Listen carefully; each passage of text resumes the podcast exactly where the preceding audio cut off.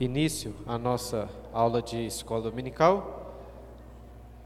Como começamos no último domingo, iremos hoje é, continuar e terminar de estudar o livro do Gênesis, esta segunda parte.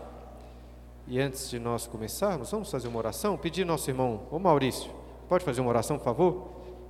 Deus nos abençoar nessa aula de escola dominical. Oremos. Senhor Deus e Pai, Deus amado, Pai querido, te louvando mais uma vez, ó Deus, nesta manhã, neste dia o qual separamos ao Senhor, que possamos, ó Deus, lembrar, não só hoje, mas todos os dias, a cada instante, tudo aquilo que tens feito por nós. Deus amado, neste momento, apresentando a Escola Bíblica Dominical, aqui, ó Deus, que o Senhor nos guie, nosso coração esteja aberto a receber, ó Pai, seja assim terra fértil, para tudo aquilo, ó Deus, que nos for ensinado neste momento. A nós aqui, as crianças também, os pequeninos. Deus amado, tudo aquilo que vier ao coração deles, possam, ó Pai amado, aprender a cada dia mais. Nos abençoe neste momento, a tudo aquilo que for lecionado, abençoe o nosso pastor neste momento e que possamos estar atentos, que nada venha, ó Deus, desvirtuar nossa atenção, tirar nossa atenção do foco principal aqui, que é a glória do Teu santo nome. Assim orando, amém. Irmãos, abram suas Bíblias lá, no livro de Gênesis, o último capítulo, capítulo de número 50. Gênesis capítulo 50. Coloquei aqui como um versículo chave, Gênesis capítulo 50, versículo 20. Lendo esta semana algumas vezes o livro, tive a forte impressão que aí no versículo 20 do capítulo 50 encontramos um resumo é, de tudo que nós vemos na história do Gênesis, do capítulo 12 a 50, mas também em todo o livro. Mas vou ler aí Gênesis capítulo 50, a partir do versículo 15. Diz assim a palavra do Senhor: Vendo os irmãos de José que seu pai já era morto, disseram: é o caso de José nos perseguir e nos retribuir certamente o mal todo que lhe fizemos. Portanto, mandaram dizer a José: Teu pai ordenou antes da sua morte, dizendo: Assim direis a José: Perdoa, pois, a transgressão de teus irmãos e o seu pecado, porque te fizeram mal. Agora, pois, te rogamos que perdoes a transgressão dos servos de Deus de teu pai. José chorou enquanto lhe falavam. Depois, Vieram também seus irmãos, prostaram-se diante dele e disseram: Eis-nos aqui por teus servos. Respondeu-lhes José: Não temais, acaso estou eu em lugar de Deus? Agora o versículo 20: Vós, na verdade, intentastes o mal contra mim, porém Deus o tornou em bem, para fazer como vedes agora, que se conserve muita gente em vida. Como coloquei aqui, creio que neste centro temos um resumo desta segunda parte do livro de Gênesis.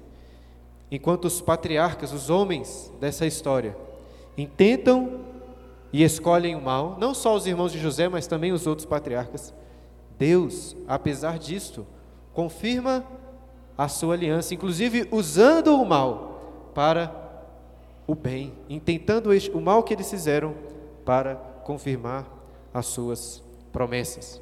E hoje então nós vamos estudar o livro, essa segunda parte do livro de Gênesis, olhando, vamos dizer assim, através de diferentes ângulos. Primeiro vamos começar pensando aqui nos patriarcas dessa história. O termo patriarca se refere aos pais ou anciãos da nossa fé. E quem são os patriarcas aí no livro do Gênesis. Nós vemos três principais que são Abraão, que antes era chamado de Abrão e Deus muda o nome dele, Isaac e Jacó, que Deus também muda o nome dele para Israel, por isso que é chamado povo de Israel. E além desses três, o livro dos Gênesis é, chama atenção para mais dois importantes patriarcas, que são José e um pouco também a história de de Judá. E se fôssemos fazer aqui uma, uma breve divisão, o livro do Gênesis começa do capítulo 12 até o capítulo 25, versículo 19, falando mais sobre a história de Abraão. Nós estudamos na última semana os primeiros 11 capítulos do livro de Gênesis e vimos ali a Gênese, o princípio da história de todo o mundo. E agora, a partir do capítulo 12, nós vemos o princípio, a origem, o Gênese do povo escolhido de Deus. Nós, na última semana, vimos que depois da criação, o homem desobedeceu ao Senhor e, por causa da queda, do pecado, trouxe desastres, maldição para toda a terra. E nós vimos as consequências do pecado na morte da descendência, nós vimos a consequência do pecado no juízo de Deus ali no dilúvio, mas vimos também que havia uma esperança, esperança, por exemplo, que é tipificada em Noé, uma nova esperança. No entanto, não era uma esperança final, visto que o pecado continuou na vida de Noé, depois em Babel o pecado continua. Aprendemos que ainda era necessário uma esperança, uma redenção. E essa redenção, prometida já no capítulo 3, virá através de uma família prometida. E é por isso que a segunda parte do livro de Gênesis trata sobre essa família, a família dos, de Abraão e de todos os seus descendentes. E queria, neste primeiro momento, trazer um breve resumo sobre a história desses patriarcas. O Senhor chamou Abraão na terra de Ur dos caldeus e disse para ele deixar a sua parentela, a sua família e ir para a terra prometida. Nós vemos no, capítulo, no começo do capítulo 12 as promessas de Deus para Abraão: daria para ele uma terra, uma descendência e faria com que Abraão fosse bênção para todas as nações. E a história de Abraão é marcada pela fé, tanto em altos como em baixos. Momentos de muita fé por parte do nosso pai Abraão, mas também momentos de grande incredulidade. Por exemplo, em um, dos momentos, um desses momentos de grande incredulidade, nós vemos Abraão, junto com sua esposa, tentando pelas suas próprias forças confirmar, cumprir a promessa do Senhor. Abraão, que antes se chamava Abrão, aceita a sugestão de sua esposa de dormir com a serva, Agar, e através dessa serva ter um filho. Nasceu Isaac, me desculpa, nasceu Ismael. Mas apesar da incredulidade, da infidelidade de Abraão, a Bíblia nos mostra que Deus permanece fiel. E Deus abençoa Sara, mesmo, mesmo não sendo fértil, mesmo sendo estéril, mesmo com 90 anos, faz com que Sara tivesse de Abraão um filho. E então nasce Isaac. Este sim é o filho da promessa, não Ismael, mas Isaac. Agora, apesar de Isaac ser o filho da aliança, o filho da promessa, quando nós lemos o livro do Gênesis, percebemos que Isaac rapidamente perde o posto, vamos chamar assim, de personagem principal da história. Logo quando nascem os seus dois filhos. a partir do 19, na verdade, 25 até o versículo 18, a história de Abraão. Do capítulo 25, 19 até o capítulo 36, nós vemos com maior destaque a história de Jacó, filho de Isaac. O nome Jacó, para quem não sabe, significa enganador. E a história de Jacó é marcada pelos enganos. Como disse, Jacó teve um irmão, um irmão gêmeo, um irmão chamado Esaú. E este seu irmão nasceu antes de Jacó, por isso ele era o primogênito. Por isso, Esaú era o herdeiro das promessas. No entanto, o que acontece é que Jacó, através de enganos, de estratagemas, ele primeiro compra de seu irmão Isaú de jeito, direito da progenitura, e depois, em uma história muito, assim, muito peculiar, Jacó engana o seu próprio pai e recebe dele bênçãos, se passando pelo lugar, pelo lugar de Esaú. Mas o fato é, irmãos, que apesar de tantos pecados, de tantos erros, de tantos enganos, Deus estava por trás de toda essa história. Deus havia escolhido Jacó não Esaú para ser o filho da aliança. Inclusive, ele tinha dito e profetizado isso para Rebeca, sua mãe, ainda quando seus filhos estavam no ventre, lutando ali no ventre. O Senhor tinha prometido que Jacó seria o filho da promessa, que Esaú iria servir Jacó. E assim, nós vemos a história de Jacó marcada por enganos. E quando Esaú, seu irmão, percebe que Jacó tinha enganado o seu pai Isaac e tomado para si a bênção, Esaú, com raiva de Jacó, decide matá-lo. E o que Jacó faz? Ele precisa fugir daquela terra. E fugindo daquela terra, o Senhor aparece para Jacó. É o que nós vemos lá em Gênesis, no é, lá no capítulo 28, quando Deus aparece para Jacó naquela, naquela visão da escada, quando Jacó vê o céu se abrindo, uma escada, e anjos descendo e subindo, e Deus ali confirma para Jacó que ele seria o herdeiro das promessas. Mas Jacó, neste momento, ainda era um pouco incrédulo, ainda não confiava plenamente no Senhor. E Jacó, na realidade, faz ali um teste com Deus, dizendo assim: se o Senhor me guardar nessa jornada e me fizer voltar em paz, aí sim o Senhor será o meu Deus. Jacó ainda era um pouco orgulhoso, mas o que Deus faz? Deus faz com que Jacó fosse humilhado. Deus humilha o enganador Jacó, fazendo com que ele provasse do seu próprio veneno. Jacó chega na terra de seu tio Labão, e por várias vezes Labão, seu tio, o engana. Inclusive, de uma forma muito estranha também. Labão engana Jacó, fazendo com que ele casasse não com Raquel, aquela que ele amava, mas com Lia, a filha mais velha. Jacó, depois de sete anos trabalhando de graça para ter Raquel, recebeu Lia. E assim, numa história muito estranha, então Jacó na realidade se casa com Lia, se casa também com sua irmã Raquel, e se um casamento já entre um homem e uma mulher possui muitos problemas, imagine um casamento com duas mulheres. Existem brigas diversas ali entre Lia, entre Raquel, brigas em relação à descendência, inclusive colocando mais duas mulheres nessa história, suas servas, Bila e Zilpa. Mas apesar de tantos erros e pecados, o que a Bíblia nos ensina no livro de Gênesis é que Deus abençoou e fez que, com que através dessas quatro mulheres Jacó tivesse doze filhos, primeiro onze e depois Benjamim, último filho que Raquel teve, inclusive quando teve Benjamim, ela faleceu. Deus estava provando em Jacó, de forma até miraculosa, o seu cuidado, para que ficasse claro em tudo o que acontecia que era Deus quem estava enriquecendo Jacó de forma extraordinária para que ficasse muito claro que Jacó estava rico, próspero e com muitos filhos, não por causa do seu próprio poder, da sua própria astúcia, mas porque Deus estava cuidando dele. E nós vemos na história do Gênesis que existem algumas desavenças entre Jacó, seu tio Labão, e ele por isso decide voltar para a terra dos seus pais. Só que ele estava ainda com medo do seu irmão mais velho, Esaú, que queria matá-lo. E voltando, então, ele clama ao Senhor para que o protegesse. E em um momento também muito diferente nessa história. A Bíblia ensina que Deus, lá em Gênesis capítulo 32, que Deus apareceu para Jacó em forma humana e lutou contra Jacó. Deus, lutando contra Jacó, tocou-lhe na coxa direita, mas Jacó não, não deixou com que aquele homem, o próprio Deus, em forma de homem, fugisse, o agarrou e disse assim: Não o deixarei ir, enquanto não me abençoares.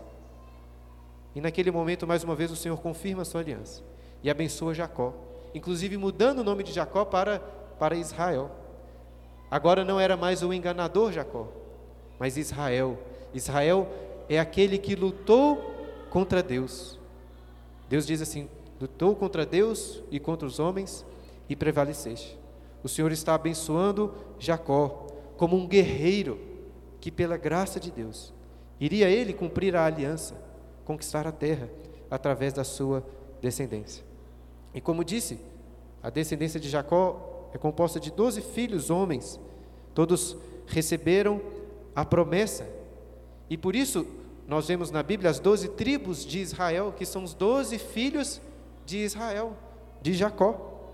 E a parte final do livro, então, do capítulo 37 até os 50, nós vemos um pouco da história destes filhos com destaque especial para a história de José, mas também um pouco para a história de Judá. José é, disse para os irmãos lerem né, o livro de Gênesis, creio que você pode acompanhar um pouco a história, mas se você tem mais ou menos fresca aí na sua memória a leitura desses, desses capítulos, vai se lembrar melhor. você deve se lembrar que José era o filho favorito de Jacó, o que fez com que os seus irmãos o invejassem a tal ponto de decidirem matar José. Mas depois, pensando melhor, decidiram, na realidade, vender José para o Egito como escravo. Mas Deus, irmãos, era com José. E Deus o abençoou ali no Egito, o abençoou primeiro na casa de Potifar. Depois esteve com ele e o abençoou na prisão. E depois esteve com ele como governador, fazendo com que ele se, se transformasse no governador de todo o Egito. A Bíblia ensina que Deus colocou José, inclusive, como pai do próprio Faraó, a pessoa mais poderosa daquela época.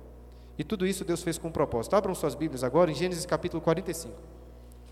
Por que, que Deus fez com que José fosse vendido, passasse por tanto sofrimento?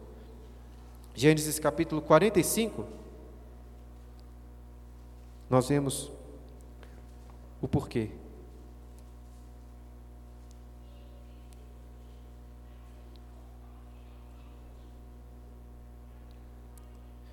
Gênesis capítulo 45, dos versículos 4 a 8. Aqui é quando, é, talvez devem se lembrar, os irmãos subiram até José. José se revelou a eles agora como o irmão deles que não tinha morrido, que não era um escravo, mas o governador do Egito. Se revela para eles. E eles estavam com medo porque tinham vendido para ali. E José disse assim para eles, capítulo 45, versículo 4. Disse José a seus irmãos: Agora chegai-vos a mim. E chegaram-se. Então disse: Eu sou José, vosso irmão, a quem vendestes para o Egito. Agora, pois, não vos entristeçais, nem vos irriteis contra vós mesmos por me haverdes vendido para aqui, porque para conservação da vida Deus me enviou adiante de vós.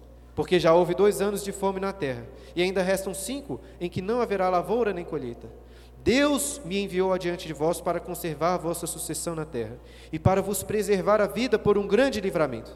Assim, olha só, não fostes vós que me enviastes para cá, e sim Deus que me pôs por pai de Faraó e senhor de toda a sua casa, e como governador em toda a terra do Egito.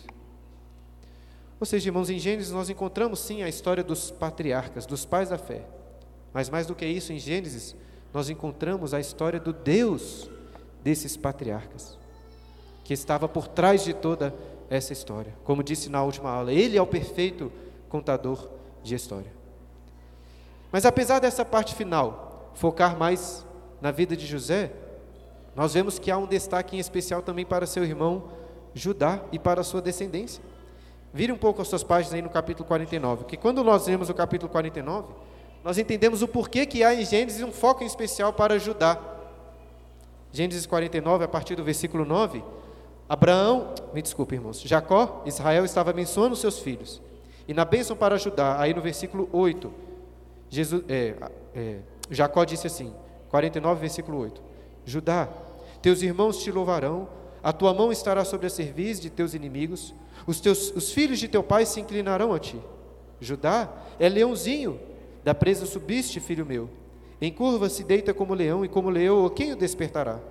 O cetro não se arredará de Judá, nem o bastão de entre seus pés, até que venha Siló, e a ele obedecerão os povos. Ele amarrará o seu jumentinho à vide, e o filho da sua jumenta à videira mais excelente. Lavará as vestes no vinho, as suas vestes no vinho, e a sua capa em sangues de uva, em sangues de uvas. Notem que há uma promessa especial para Judá. Jacó tinha escolhido José como filho favorito, inclusive como primogênito, no lugar de Simeão. Mas Deus escolheu Judá, para que dessa descendência viesse o rei, o rei de Judá. Nós sabemos que Davi, que foi rei em todas as tribos, é filho de Judá, mas mais do que tudo, aponta para um rei que de uma forma, de uma forma profética está apontado um rei que mancharia as suas roupas, as suas vestes, com vinho, com sangue de uvas, apontando, claro, irmãos, para o Rei dos Reis, o nosso Senhor Jesus, que não veio da descendência de José, nem de Levi, nem de Simeão, mas da descendência de Judá, o leão da tribo de Judá. Se você já pensou por que a Bíblia fala do leão da tribo de Judá, é por causa desse versículo aí que nós acabamos de ler. Essa então é a história resumida dos patriarcas. E tendo resumido a história dos patriarcas, gostaria de chamar a atenção dos irmãos agora para a aliança que Deus fez com eles. Abram lá suas Bíblias em Gênesis no capítulo 12. Primeira vez que Deus aparece para Abraão e faz para ele esta aliança. E essa aliança, como veremos, é composta de três promessas. Se você vê aí Gênesis capítulo 12, os primeiros versículos, do 1 ao 3, é dito mais ou menos assim: O Senhor disse a Abraão, antes ele chamava Abraão, né? Sai da tua terra, da tua parentela, da casa dos teus pais, e vai para a terra em que te mostrarei. Deus promete para Abraão uma terra. No versículo 2 ele diz: De ti farei uma grande nação Deus promete uma descendência, uma grande descendência, uma nação através de Abraão. De ti farei uma grande nação. E aí no versículo 3, pulando,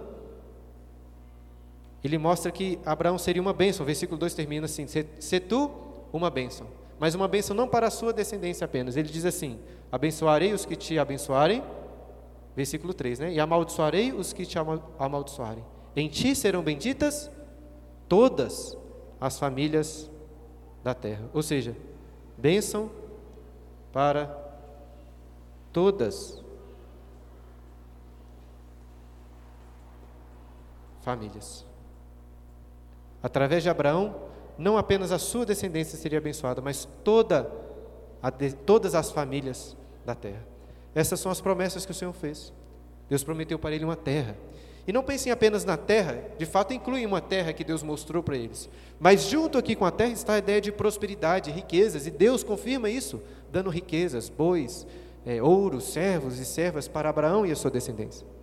Mas de que adianta terra, riqueza, se você não tem um filho, um herdeiro? Abraão não tinha, Abraão e Sarai não tinham filho, mas Deus promete que eles teriam um filho, uma descendência prometida. Mas não para por aí, não, essas duas promessas são promessas muito importantes, não é mesmo, para o povo da antiguidade: terra e filhos. Mas as bênçãos do Senhor vão para além disso.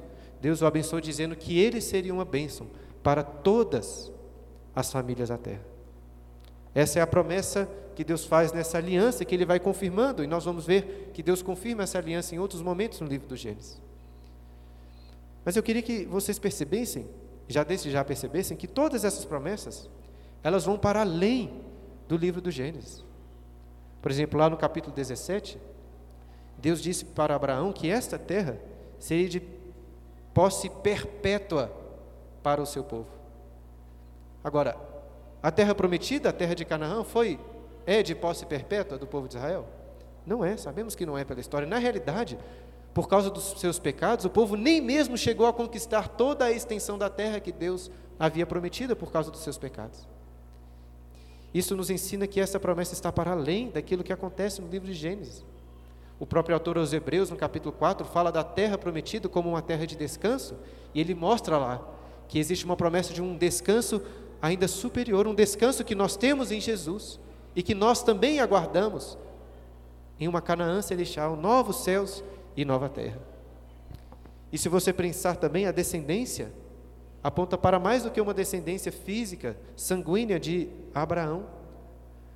O Senhor apareceu para Abraão também no capítulo 17, em outros momentos, e disse que a descendência de Abraão seria inumerável. Seria inumerável como as estrelas no céu, como areia na praia. Não se poderia contar. E assim, a descendência de Abraão de fato é muito grande. Mas Acho que não poderíamos dizer que ela é uma descendência incontável, descendência de sangue. Inclusive, nós vemos alguns textos em Israel que eles faziam um censo de Israel, ou seja, eles contavam quantos herdeiros ali, quantos filhos de Abraão existiam naquela época. Mas abram lá suas Bíblias em Gálatas capítulo 3. Olha o que o apóstolo Paulo fala sobre isso. Gálatas capítulo 3. Vamos lá, vamos lá para o Novo Testamento. Gálatas capítulo 3. Deixa eu abrir aqui também. Olha o que, que o apóstolo Paulo disse sobre essas promessas que Deus fez para Abraão.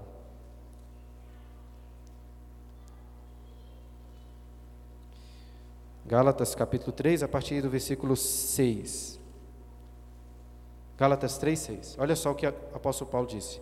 É o caso de Abraão, que creu em Deus, e isso lhe foi imputado para a justiça. Olha só, versículo 7. Sabeis, pois, sabei, pois, que os da fé é que são filhos de Abraão. Nós vemos no capítulo 15 um texto muito importante que Abraão creu, e isso lhe foi imputado por justiça. Gênesis 15, 6. E, Paulo está se remetendo a isso.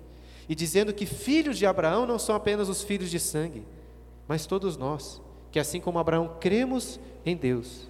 A Bíblia diz: somos filhos de Abraão. E é, assim nós podemos dizer que há um número incontável.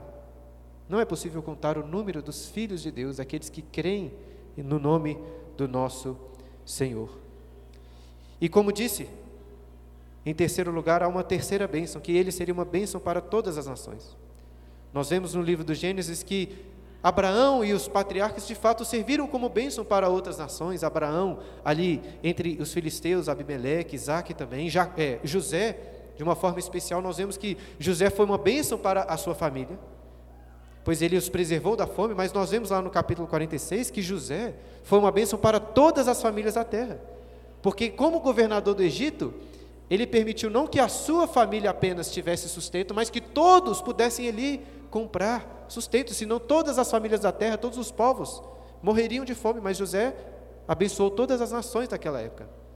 No entanto, dificilmente diríamos que de fato todas, todas as nações da terra foram abençoadas por Abraão. Mas olha o que Paulo diz aí também em Gálatas, se você está aberto, no versículo seguinte, Gálatas capítulo 3, versículo 8, olha só.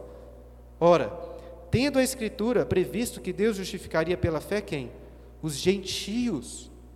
Prenunciou o Evangelho a Abraão: Em ti serão abençoados todos os povos. Ou seja, Paulo está interpretando para nós aqui o livro de Gênesis, dizendo o seguinte: quando Deus falou que seriam abençoados todos os povos, a quem ele estava se referindo? A todos os gentios, a todas as nações, como nós aqui no Brasil, que hoje cremos, assim como nosso pai Abraão creu. E notem que o apóstolo Paulo está chamando da promessa que Deus fez de Abraão, como que ele chama aí no versículo 8? Ele chama de evangelho. Fala assim: esse é o evangelho que foi pré-anunciado para Abraão. Eu citei Hebreus capítulo 4, quando fala da terra do descanso, e o autor dos Hebreus também diz isso, lá no capítulo 4. Fala das boas novas que foram anunciadas aos nossos pais. Este, irmãos, é o evangelho, na forma de uma aliança, na forma de promessas, dada ao nosso pai Abraão. E como disse, por várias vezes, o Senhor confirma essa aliança. E voltando agora lá no capítulo 12 novamente, capítulo 12 é a primeira vez que Deus aparece e promete para ele, para Abraão e a sua descendência, essas coisas, faz com ele essa aliança. No entanto, à medida que nós vamos lendo o livro de Gênesis, vamos percebendo que Deus continua revelando mais aspectos dessa aliança. Por isso eu vou colocar aqui que essas confirmações servem como uma revelação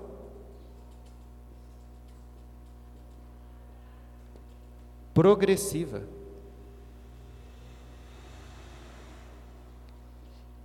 E é assim que Deus se revela e sempre se revelou ao seu povo. Ele não se revelou de uma única vez para Abraão, mas em vários momentos em que ele encontrou com Abraão, também com seus filhos, ele foi trazendo novos aspectos desta aliança. Em Gênesis no capítulo 12 ele aparece. Agora abram lá em Gênesis capítulo 15. Olha, uma segunda vez que o Senhor aparece para confirmar esta aliança. Gênesis capítulo 15.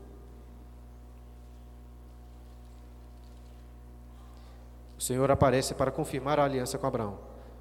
Versículos 1 a 3 dizem assim: Depois destes acontecimentos, Abraão teve uma guerra, né? No capítulo 14. Veio a palavra do Senhor a Abraão numa visão e disse: Não temas, Abraão, eu sou o teu escudo e teu galardão será sobremodo grande. Respondeu Abraão: Senhor Deus, que me haverá de dar se continuo sem filhos, e o herdeiro da minha casa é o Damasceno Eliezer? Disse mais Abraão: A mim não me concedeste descendência, um servo nascido da minha casa será o meu herdeiro. É, nós vimos no capítulo 12, Deus confirmando a sua aliança. No capítulo 13, se você ler, depois que Abraão, Abraão no caso, se separa do seu é, sobrinho Ló, Deus aparece novamente para ele, confirma a aliança, agora no capítulo 15 pela terceira vez. E dessa vez o Senhor aparece para Abraão e começa, olha a primeira, qual que é a primeira coisa que Deus disse para Abraão nesse, nesse versículo? Ele começa dizendo para Abraão assim: Não temas. Por quê? Como disse, capítulo 14, se você leu, sabe que é uma guerra. Abraão foi para uma guerra. E a realidade da guerra é a morte. Abraão viu ali que a sua vida estava em perigo, se atinou para o perigo da morte.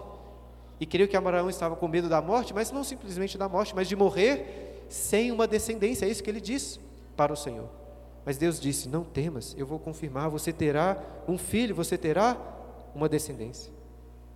E como que Deus confirma isso para Abraão? Olha só, na continuação, versículo 4.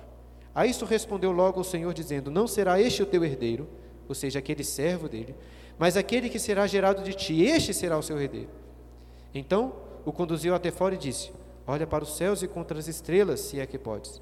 E lhe disse: Será assim a tua posteridade. Olha o versículo 6. Ele creu no Senhor e isso lhe foi imputado para a justiça, texto que é citado pelo apóstolo Paulo. Continuando. Disse-lhe mais o Senhor, disse-lhe mais: Eu sou o Senhor que te tirou da terra de Ur dos caldeus, para dar-te por herança essa terra. Perguntou-lhe Abrão: Senhor Deus, como saberei que hei de possuí-la? Ou seja, Abraão pediu aqui uma confirmação da promessa que Deus fez para ele. Versículo 9. Respondeu-lhe: Toma-lhe uma novilha, toma-me uma novilha, uma cabra e um cordeiro, cada, um, cada qual de três anos, uma rola e um pombinho. Ele, tomando todos esses animais, partiu-os pelo meio e lhes pôs em ordem as metades, uma defronte das outras, e não partiu as aves. Por que, que Deus pede para Abraão pegar estes animais e os partir no meio. Parece estranho, não é mesmo? Mas quando você tem acesso a alguns documentos antigos, estava inclusive lendo um livro que cita alguns documentos antigos que revelam exatamente este tipo de aliança. Hoje, quando vamos fazer um contrato, uma aliança, nós vamos ao cartório, assinamos um contrato. Naquela época não era assim. Ainda mais quando eram compromissos de sangue, compromissos muito importantes. Como eles assinavam um contrato? Como eles firmavam uma aliança, cortavam. Inclusive, o termo que é traduzido na Bíblia por fazer aliança é literalmente cortar uma aliança. E como isto era feito? Abraão pegou esses animais e os partiu em duas partes. Por que duas partes? Porque um contrato sempre há duas partes, uma aliança sempre há duas partes. Então, cada uma das partes dos animais simbolizava as partes desta aliança deste contrato. E como os povos antigos então selavam este contrato? As duas partes, as duas pessoas, passavam por entre esses animais, e ao passar por esses animais é como se eles estivessem assinando o contrato. E o que, que eles estavam assinando ali? Queriam cumprir a sua parte da aliança. E se não cumprissem, aconteceria com eles o que aconteceu com esses animais. Eles seriam mortos. Assim eram feitas alianças de sangue os animais eram um símbolo do que aconteceria com aqueles que não cumprissem a sua parte da aliança. Agora, como que Deus confirma a aliança com Abraão? Olha aí no versículo 17, capítulo 15, versículo 17. E sucedeu que, posto o sol, houve densas trevas, e eis um fogareiro fumegante e uma tocha de fogo que passou entre aqueles pedaços. Naquele mesmo dia fez o Senhor aliança com Abraão. O Senhor aparece para Abraão como, se, como que através de uma tocha de fogo. E o texto diz que o Senhor, nessa tocha de fogo, passou por esses animais e os consumiu. E eu acho que é importante destacar que Abraão não passou por esses animais. Apenas o Senhor, através do fogo, consumiu. Isso já aponta para nós uma realidade da aliança que Deus fez com Abraão e com o seu povo. Ele assume as duas partes dessa aliança. Ele assume a sua parte como Deus mas assume também a parte do homem. A parte do homem que teria por quebrar a aliança, porque Abraão e todos os seus descendentes quebraram essa aliança. Teria que morrer, ser sacrificado para pagar por este contrato que foi violado. E Deus está assumindo aí tanto a sua parte como a parte do homem. Uma prefiguração da aliança que nós temos em Jesus, que veio como homem em nosso lugar para cumprir esta aliança. Então o Senhor confirma a aliança mais uma vez com Abraão. Percebam como que a revelação dessa aliança vai progredindo. Depois, no capítulo 17, nós vemos mais uma vez Deus aparecendo para Abraão no capítulo 16, mesmo depois deste momento. É exatamente aquela situação que contei que Abraão decide dormir com a sua serva Agar e tem com ela um filho, Ismael. E então no capítulo 17, Deus aparece para Abraão e fala assim: Olha, Abraão, Ismael será um filho abençoado, farei dele também uma grande nação. Mas a minha aliança eu não vou fazer com Ismael, a minha aliança é com Isaac, um filho que você vai ter com a sua esposa Sara. E neste capítulo, capítulo 17, Deus muda o nome de Abra Abrão, que até então era Abraão, para Abraão. Este a mais simboliza que Abraão agora seria pai de muitas nações, não apenas de Ismael e uma grande nação, mas de Isaac e uma grande nação. Mudou o nome também de Sarai para Sara, a princesa que o Senhor escolheu para ser mãe dessa descendência. E é no capítulo 17 também, por exemplo, que é instituída a circuncisão, um selo da aliança do Senhor. Depois, nós não vamos ter tempo de ler todos, no capítulo 22, é quando Deus testa a fé de Abraão. Este sim, um momento alto na fé de Abraão, quando, depois do capítulo 21, Ismael é mandado embora, vai para o deserto com sua mãe. E então, quando Abraão estava apenas com o seu filho, Deus aparece para Abraão e disse assim: Agora, toma o teu filho o teu único filho, porque Ismael tinha sido mandado embora, o teu único filho que amas, e você irá o sacrificar para mim, você irá o molar perante mim. Um pedido muito estranho, mas o que nós lemos no capítulo 22 é que Abraão tinha certeza que agora sim, aquele era o filho da aliança.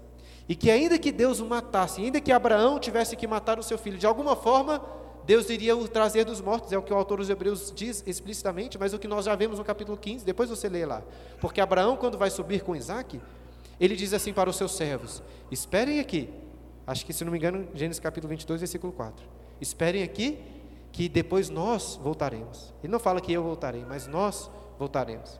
E também quando Isaac pergunta: Está aqui a lenha, o holocausto, onde está o sacrifício? Abraão diz: Deus proverá. E naquele momento, em que Abraão prova sua fé com um machado para matar o seu próprio filho. Deus aparece dizendo: Não, não faça isso, Abraão. Está aqui um cordeiro, um carneiro na realidade, e ele será sacrificado no lugar de seu filho. Deus confirma, e assim Deus confirma mais uma vez a sua aliança. E depois, irmãos, como disse, confirma a aliança com seus filhos, com Isaac, não com é, Ismael. Lá no capítulo 26, vemos Deus confirmando com Isaac. No capítulo 28, texto que citei, quando Deus aparece para Jacó numa escada e confirma com Jacó. Depois, no capítulo 32, mais uma vez, quando Jacó luta com Deus, Deus confirma a sua aliança, inclusive mudando o nome de Jacó para Israel. No capítulo 35, mais uma vez, Deus aparece para Jacó. E lá no final, no capítulo 49, aquele texto que nós lemos falando sobre Judá, nós vemos promessas de Jacó para todos os seus filhos. Até porque a promessa se estendeu aos doze filhos de Jacó, aos doze tribos de Israel. E o que vemos então nisso tudo, queridos, é que Deus, Deus, é quem está por trás de toda essa história, contando essa história. E Ele conta, nós vemos isso muito claro no, no livro do Gênesis, como um Deus completamente soberano. Uma das coisas mais evidentes quando você lê o livro de Gênesis é que Deus é soberano. Todo esforço humano, toda intenção humana é frustrada. Se você olhar bem para o livro de Gênesis, você vai ver, por exemplo, que as grandes nações e as grandes cidades, elas são frustradas nos seus intentos, inclusive julgadas por Deus. A Babilônia, com seus excelentes engenheiros que queriam construir aquela torre, aquela cidade, foram frustrados e castigados. Sodoma e Gomorra, cidades riquíssimas com seus mercadores, foram destruídos. Eu queria que os irmãos percebessem que a redenção que Deus promete não vem através da alta cultura egípcia, não vem através de artistas, de músicos, de uma alta cultura. Inclusive, os músicos e os artistas, nós vemos no livro de Gênesis, são descendentes de quem? São descendentes de Caim, são descendentes do povo inimigo do Senhor. A esperança também não vem através de grandes guerreiros, como nós vimos lá com Nimrod. Não é através da força humana. Abraão, no capítulo 14, até vence uma guerra com seus homens. Mas Deus manda Melquisedeque, no Gênesis 14, para mostrar para Abraão claramente, para deixar claro: foi o Senhor quem te deu esta vitória. No dilúvio que nós tratamos na semana passada, ainda que Noé tenha construído aquela arca, foi Deus quem ensinou exatamente como Noé iria fazer aquela arca. José, nós vemos ainda no, no finalzinho do Gênesis, foi de fato um sonhador que pôde prever, interpretar os sonhos de Faraó, se tornou grande governador, grande administrador no Egito. Mas todas as vezes, o próprio José mesmo faz questão de afirmar: é Deus, é Deus quem me dá a interpretação dos sonhos, é Deus quem me abençoa, foi Deus quem o colocou como pai sobre Faraó. Não está muito claro o que o livro de Gênesis está nos querendo nos ensinar? Está querendo nos ensinar pelo menos duas coisas. Em primeiro lugar, aquilo que Jonas diz no ventre do peixe, Jonas capítulo 2, versículo 9. Ao Senhor pertence a salvação. Deus é soberano, é Ele quem nos salva. E o livro do Gênesis também nos, nos ensina que Ele salva pela graça. Ele escolhe, não por méritos humanos, mas pela graça. Abraão foi escolhido e a Bíblia nos ensina que Abraão era um idólatra. Lá em Ur dos Cadeus ele era um idólatra. A Bíblia diz isso claramente lá em Josué, ele fala sobre isso. Josué capítulo 24, versículo 2. Ele era terrível, como Noé era também, mas foi salvo pela graça.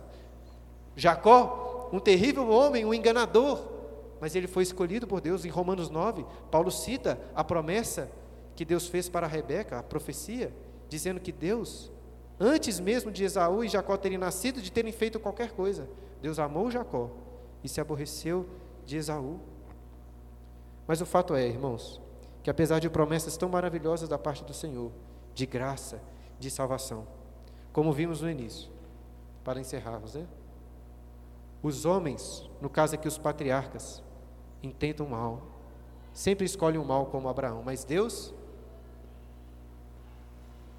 intentou, como José disse para os seus irmãos, para o bem. Nem mesmo o mal, nem mesmo o pecado está fora do controle do nosso Senhor. E nós vemos várias vezes o povo escolhendo o mal. No capítulo 12, nós vemos Abraão colocando em risco a sua descendência, entregando a sua esposa para Faraó. Ele entregou a sua esposa Sara para Faraó, mas Deus não permitiu que ele dormisse, que ele continuasse naquele naquele relacionamento. O mesmo, a mesma coisa depois no capítulo 20, Abraão fez com Abimeleque entregando a sua esposa. Seu filho Isaac também cometeu o mesmo erro. E em todas essas situações de pecado por parte dos nossos pais da fé, Deus os abençoou e fez com que de toda essa situação negativa eles saíssem dali com ainda mais prosperidade, com mais bênçãos.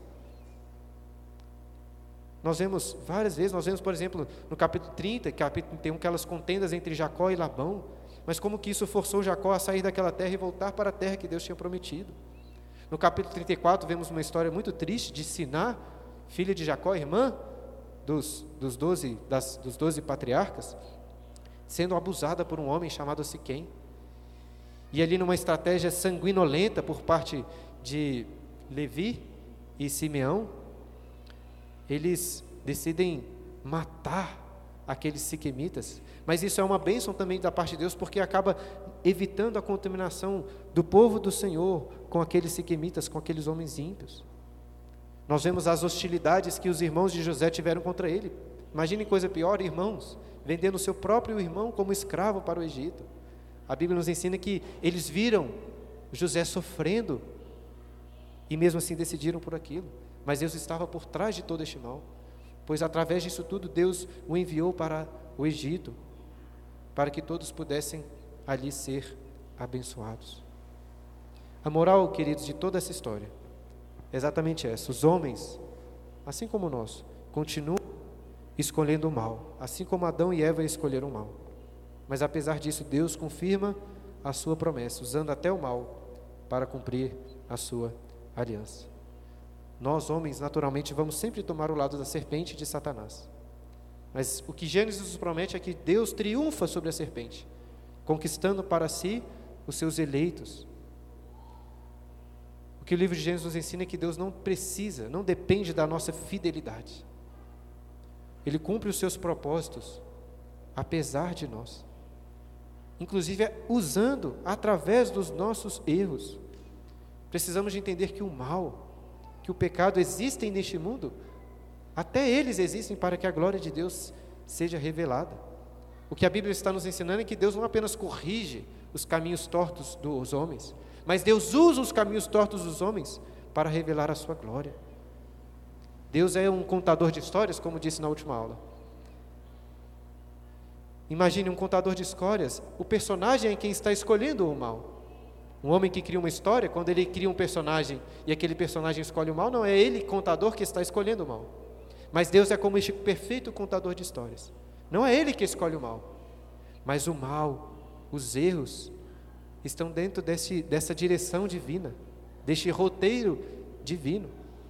Está nos planos do autor para que a sua própria glória seja revelada nessa história.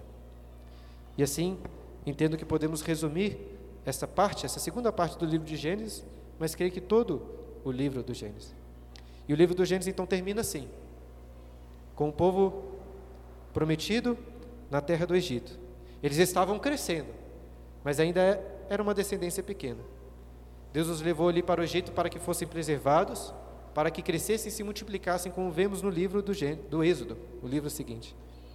Mas o livro do Gênesis termina aí com o povo em um lugar, no lugar errado. Não estavam na terra prometida, eles estavam no Egito. Não é à toa então que o próximo livro que vamos estudar se chama Êxodo, porque eles vão sair do Egito e ir para a terra que Deus prometeu para Abraão. Isso nós vamos ver na próxima aula. Nós temos mais três minutos antes de passar para as perguntas. E já que temos três minutos, gostaria de trazer um apêndice nessa história aqui, vamos dizer assim. É porque me chamou muita atenção, enquanto estava lendo o livro de Gênesis essa semana, algumas vezes, estava reparando aqui uma coisa que não é muito importante, mas também que não é tão pouco importante. Estava reparando como que a comida tem um papel muito importante aí no, no, no livro do Gênesis. Não sou eu que estou inventando isso.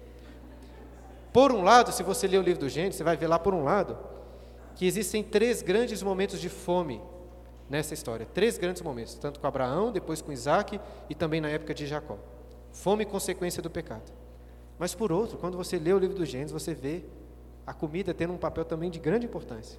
Lá no capítulo 1, nós vemos que Deus deu para o homem comer de todas as frutas do jardim. Eu não gosto muito de frutas assim, não, mas tenho certeza que daquelas frutas eu ia gostar muito. Eram frutas saborosíssimas. Lá no capítulo 4, quando Abel oferece um sacrifício para o Senhor, é dito, eu acho muito legal isso, que o Senhor se agradou. Depois você leia lá, capítulo 4, versículo 4. Que ele se alegrou do rebanho e da gordura que Abel sacrificou para ele. No capítulo 9, nós vemos pela primeira vez um churrasco. Deus, depois do dilúvio, aparece para Noé e fala assim: agora vocês vão poder matar os animais para comer, fazer um churrascão. Vemos lá churrasco e vinho, né? É claro que tem os problemas e dificuldades também, né? Principalmente quando se trata de bebidas, bebidas alcoólicas, né? Que foi o caso de Noé e terrivelmente o caso também de, de Ló, né? Que, enfim, fica para você ler depois. No capítulo 14, depois que Abraão vence aquela batalha, quem aparece para ele? Melquisedeque. E o que, que Melquisedeque leva para Abraão? Leva comida, leva pão e vinho. Não sei se tinha um azeite, né? mas se tivesse um azeite, seria uma baita de uma refeição. Hein? Um pãozinho com azeite, um vinho, delicioso. Depois, olha só, no capítulo 18, a Bíblia ensina que Deus apareceu com dois anjos para Abraão e Abraão os recebeu com grande hospitalidade. Abraão virou para eles e falou assim: Olha, esperem aqui que eu vou trazer um bocado de pão. Fala que vai trazer um pão, mas ele na verdade traz uma refeição inteira. Traz pão, mas traz um cordeiro, traz coalhada, traz leite, etc. No capítulo 19 é a mesma coisa. Vemos também Ló fazendo uma refeição com os anjos.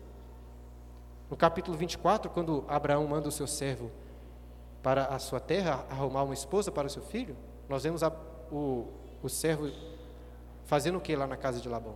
Comendo com ele um banquete no capítulo 25, vemos que Isaú vende seu direito de primogenitura por um pão e um cozinhado de lentilhas. No capítulo 26, vemos Isaac oferecendo um banquete para Abimeleque. E no capítulo 27, eu estava percebendo isso, me, enfim, não tem como não perceber. Depois leia lá o capítulo 27, que é o texto que Jacó engana seu pai Isaac, se passando por, por Isaú. Por seis vezes, por seis vezes, o texto fala de uma comida saborosa. Depois você conta lá. Por seis vezes. Fala assim, a comida saborosa que Isaac queria provar naquele dia da caça do seu filho. Comida saborosa. Se você ler, você fica até com fome. Comida saborosa. No capítulo 30, é dito lá das mandrágoras, pelas quais, com as quais né, Lia, comprou Abra, Lia comprou Jacó de Raquel. No capítulo 40, nós vemos um banquete ali no aniversário de Faraó, quando o copeiro é restaurado e o padeiro é enforcado. E no capítulo 43, nós vemos mais uma vez um banquete agora na casa de José, quando ele chama ali os seus irmãos, inclusive dá para Benjamim uma porção cinco vezes maior. Até faz isso como um teste, né? Claramente. Ele queria ver se os, se os seus irmãos ainda ficavam invejosos, como invejavam ele, dando uma porção cinco vezes maior para Benjamim. Mas o texto diz que eles comeram e se regalaram com Benjamim, se alegraram com Benjamim, não estavam mais com ciúmes. Enfim, né, o João fica me zoando aí que eu falo muito sobre comida, mas os irmãos podem perceber com tantos exemplos que não sou eu. É a Bíblia. Né? Para você ser um expositor fiel das Escrituras, tem que falar muito sobre comida. Né? Acho que alguém podia até escrever um livro aí sobre a teologia bíblica da, da comida. Né? Enfim, tem alguns outros detalhes interessantes assim que você pode perceber no livro de Gênesis. Estava percebendo, por exemplo, pois você lê, você pode ver o papel da água. O papel da água no livro do Gênesis é muito importante, nas fontes, etc. Enfim, tem outros detalhes para serem pesquisados. E é isso. Nós temos aí uns minutinhos para algumas dúvidas. Eu vou, como de outras vezes, dar preferência para alguém que tem alguma dúvida. Aí se alguém não, se todos não tiverem, depois eu dou oportunidade aí se alguém quiser fazer um comentário. Alguém ficou com alguma dúvida, quer fazer alguma pergunta sobre esses 39 capítulos? Tenho duas. Eu vou fazer uma e se ninguém falar, depois eu boto outra. Primeira é sobre as aparições né, de Deus. É, queria saber a sua opinião sobre qual a diferença entre, por exemplo, ele aparecer no fogareiro, ou como ele apareceu para Moisés no, no, na sarça, dele aparecer para Jacó como homem, para Abraão como anjo do Senhor, e fazer a referência com a revelação final que é Jesus, né, que é o Deus homem. Em certa medida, não preciso de ter muito uma opinião sobre esse assunto, porque tem um texto bíblico que trata exatamente sobre isso, né? Hebreus capítulo 1 começa assim: Tendo Deus, outrora, falado de muitas vezes, de muitas maneiras, aos nossos pais, pelos profetas, hoje nos falou em Jesus. Mas o que ele começa falando é que Deus falou de muitas maneiras, maneiras distintas que Deus escolheu para se revelar. Como disse ali, é uma revelação progressiva. Né? Em cada uma dessas aparições, Deus está querendo mostrar para eles e ensinar para eles algo. Né? Deus criou este mundo assim como nós vemos. Deus é espírito, ele não pode ser visto, mas ele criou um mundo que é material. Ele se revela então através de figuras materiais mesmo.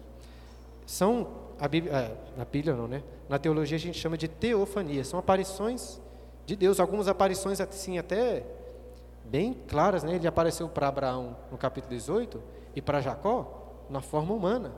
Alguns até preferem falar que é uma, uma cristofania, né? Como se fosse uma aparição, uma pré uma pré-encarnação do Senhor Jesus, né?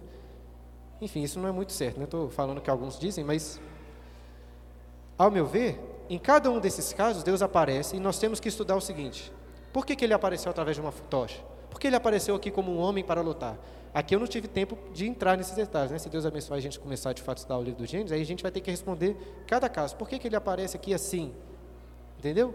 Eu creio que existe um propósito, que Deus está querendo se revelar ali, na medida que ele vai se revelando, e em última instância, se revelando em Jesus de uma forma completa.